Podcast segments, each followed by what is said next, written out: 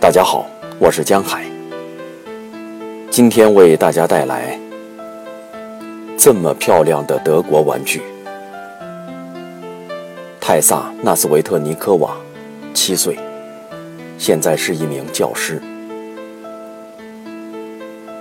战争之前，就像我记得的，一切都是那么美好。幼儿园早晨的表演庆祝会，我们的院子。男孩和女孩，我读了很多书，害怕蚯蚓，喜欢狗。我们住在维杰布斯克，爸爸在建筑企业工作。我记得童年最清楚的一件事，就是在维纳河里，爸爸教我游泳。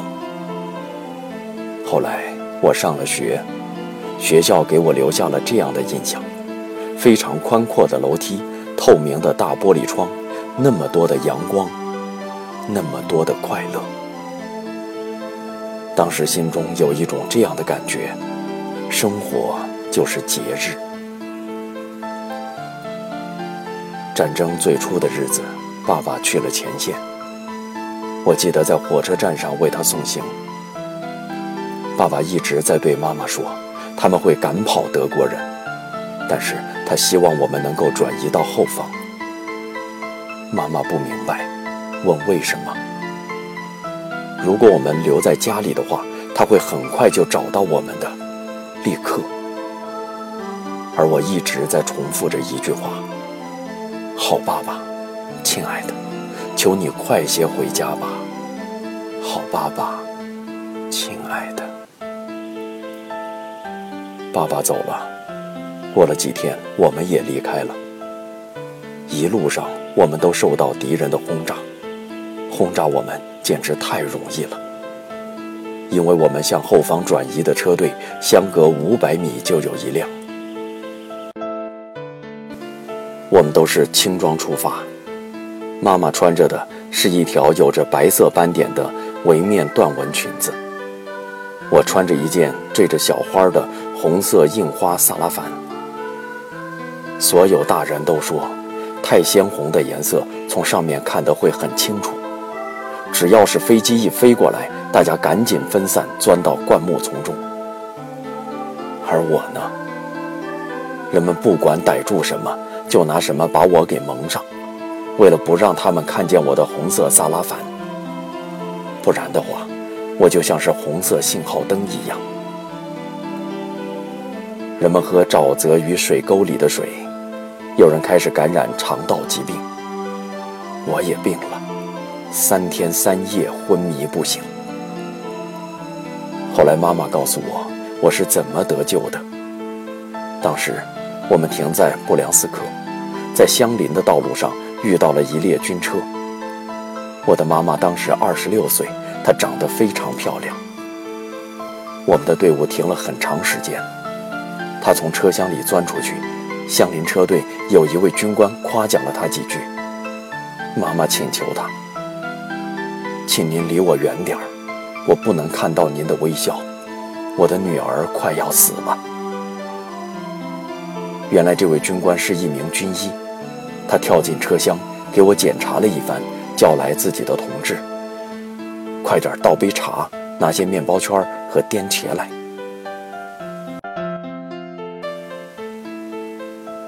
就是这些士兵的面包圈儿，一瓶子一升装的浓茶，还有几片颠茄药片，救了我的命。就在我们去阿克丘宾斯克的一路上，整个车队的人都接二连三地病倒了。大人们不允许我们这些小孩子到停放着病死的和被打死的人那里去，不让我们看到这个画面。我们只能听到些谈话。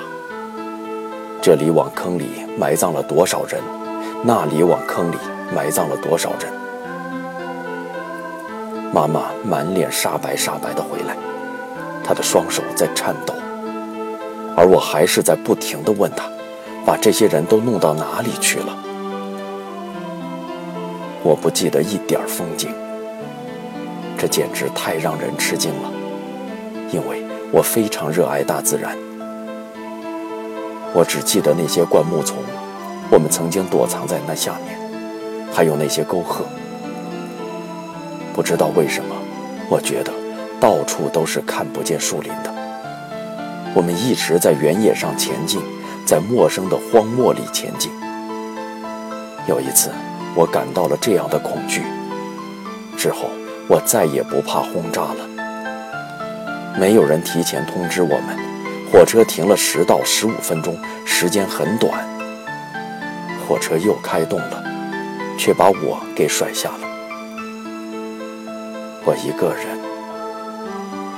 我不记得是谁一把抱起了我，直接把我扔进了车厢里，但不是我们的车厢，而是倒数第二节车厢。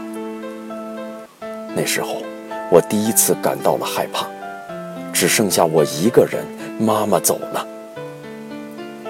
妈妈在身边的时候，我什么都不害怕，而这一刻，我吓得说不出话来。在妈妈没有奔跑过来，一下把我抱在怀里之前，我成了哑巴，任何人不能从我嘴里掏出一句话。妈妈，就是我的整个世界，我的星球。如果我哪里疼痛了，只要抓住妈妈的手，疼痛就会立刻消失。晚上，我经常是和妈妈睡在一起，挨得越紧。我就越不害怕。如果妈妈近在身边，我觉得我们就跟从前在家里一样。闭上眼睛，什么战争都没有。只是妈妈不喜欢讨论死亡，而我总是不停地问这问那。我们从阿克丘宾斯克到了马格尼托戈尔斯克，那里住着爸爸的亲哥哥。战争前，他有一个大家庭，有很多男人。当我们到了那里的时候，家里只剩下一群女人了，男人们都去参加战斗了。一九四一年年底，他们收到了两份死亡通知书。伯伯的两个儿子牺牲了。那个冬天，我还记得闹水痘，我们整个学校的学生都病了。还记得一条红裤子，妈妈用票证买到了一块深红色的绒布，她用这块布料给我缝制了一条裤子。孩子们都戏弄我，说我是穿红裤子的和尚，我很生气。稍晚，妈妈凭票证又弄到了一双胶皮套鞋，我套到脚上，到处乱跑。我的脚踝被磨破了，因此。不得不时常往脚后跟处垫些东西，好让脚后跟高出一些，不至于再磨破了。但是冬天冷极了，我的手和脚始终是冰凉的。学校里的取暖炉经常会坏，教室里的地板上都结了冰。我们在课桌间可以溜冰。我们裹着大衣坐在教室里。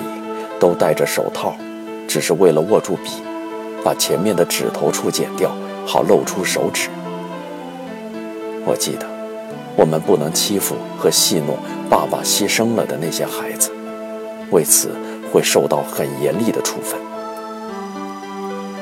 我们还读了很多书，从来没有读过那么多书，反复阅读儿童经典和青年读物。给我们发的是成年人读的书，别的女孩都有些害怕，甚至男孩子们也不喜欢，都略过那些描写死亡的页码，而我都读了。下了很多雪，所有孩子都跑到了大街上堆起雪人儿，我却感到很困惑，在战争时期怎么可以堆雪人儿兴高采烈呢？大人们一直在收听广播，没有广播简直活不下去。我们也是这样，为莫斯科的每次捷报、礼炮而欢欣鼓舞，为每一个消息而提心吊胆。芊芊究竟怎么样了？从事地下工作的那些游击队员们怎么样了？后来，播放了斯大林格勒和莫斯科保卫战的纪录片，我们十遍、二十遍的反复观看，有时候甚至一连放映三遍，我们就会跟着看三遍。电影在学校里放，没有专门的电影放映厅，在走廊里放，我们就坐在地板上看，一坐就是两三个小时。我记住了死亡。妈妈为此骂过我。她去找医生咨询，我为什么会这样？为什么我会对这些不该小孩知道的事物感兴趣？比如死亡之类的问题，如何才能帮助我思考些儿童的事情？我停止了阅读童话、儿童故事。我从中又发现了什么？我发现。那里面也有很多杀人的事，很多血腥。对于我，这是一个重大发现。一九四四年末，我看见了第一批德国战俘，他们排着很宽的队伍走过街头。让我感到震惊的是，人们走近他们，送给他们面包吃。这件事让我非常震惊。我跑到上班的妈妈那里，问她：“为什么我们的人给德国人面包？”妈妈什么也没说，只是哭了。当时，我还看见了第一个穿着德国军装的士兵死士。他在队伍里走着，走着，就倒下了。队伍停了片刻，继续向前移动。我们的战士在他身边停了下来。我跑到跟前儿，我很好奇，想凑近看看死去的人，想到旁边看看。当广播里播放敌人的死伤人数时，我们总是很高兴。可现在，我看见了，那个人就好像睡着了似的，他甚至不是躺着。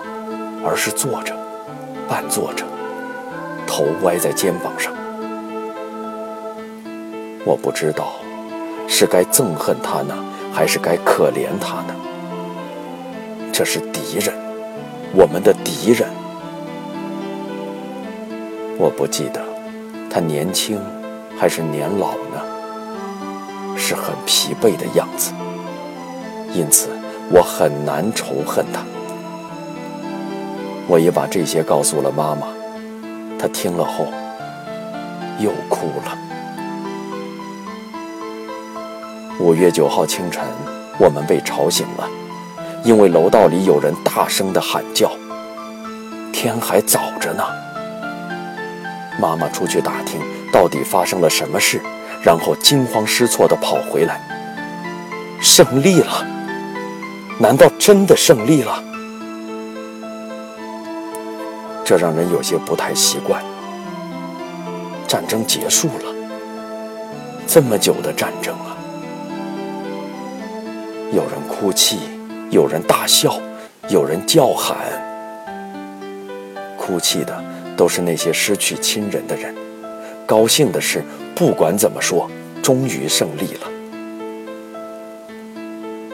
谁家有一把燕麦？谁家有一个土豆？谁家有一根甜菜，都拿出来了，送到一家。我永远也不会忘记这一天，这个早晨，甚至对联欢晚会都不会这样。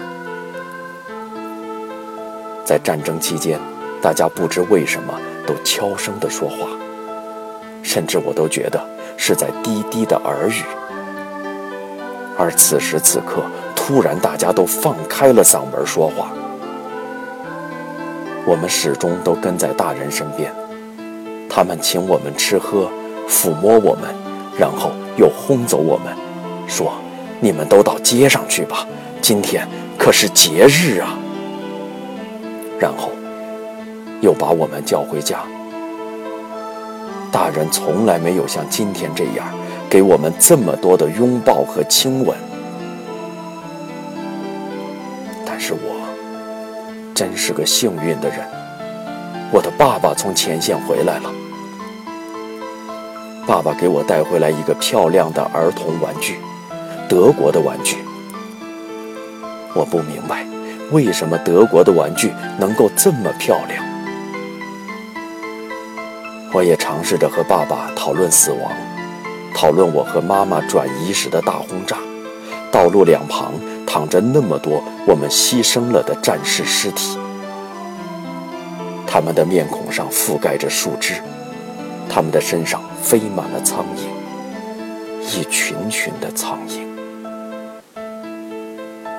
谈起那个死去的德国人，说到我女朋友的爸爸，他从战场上回来，过了几天就死了，是由于心脏病死的。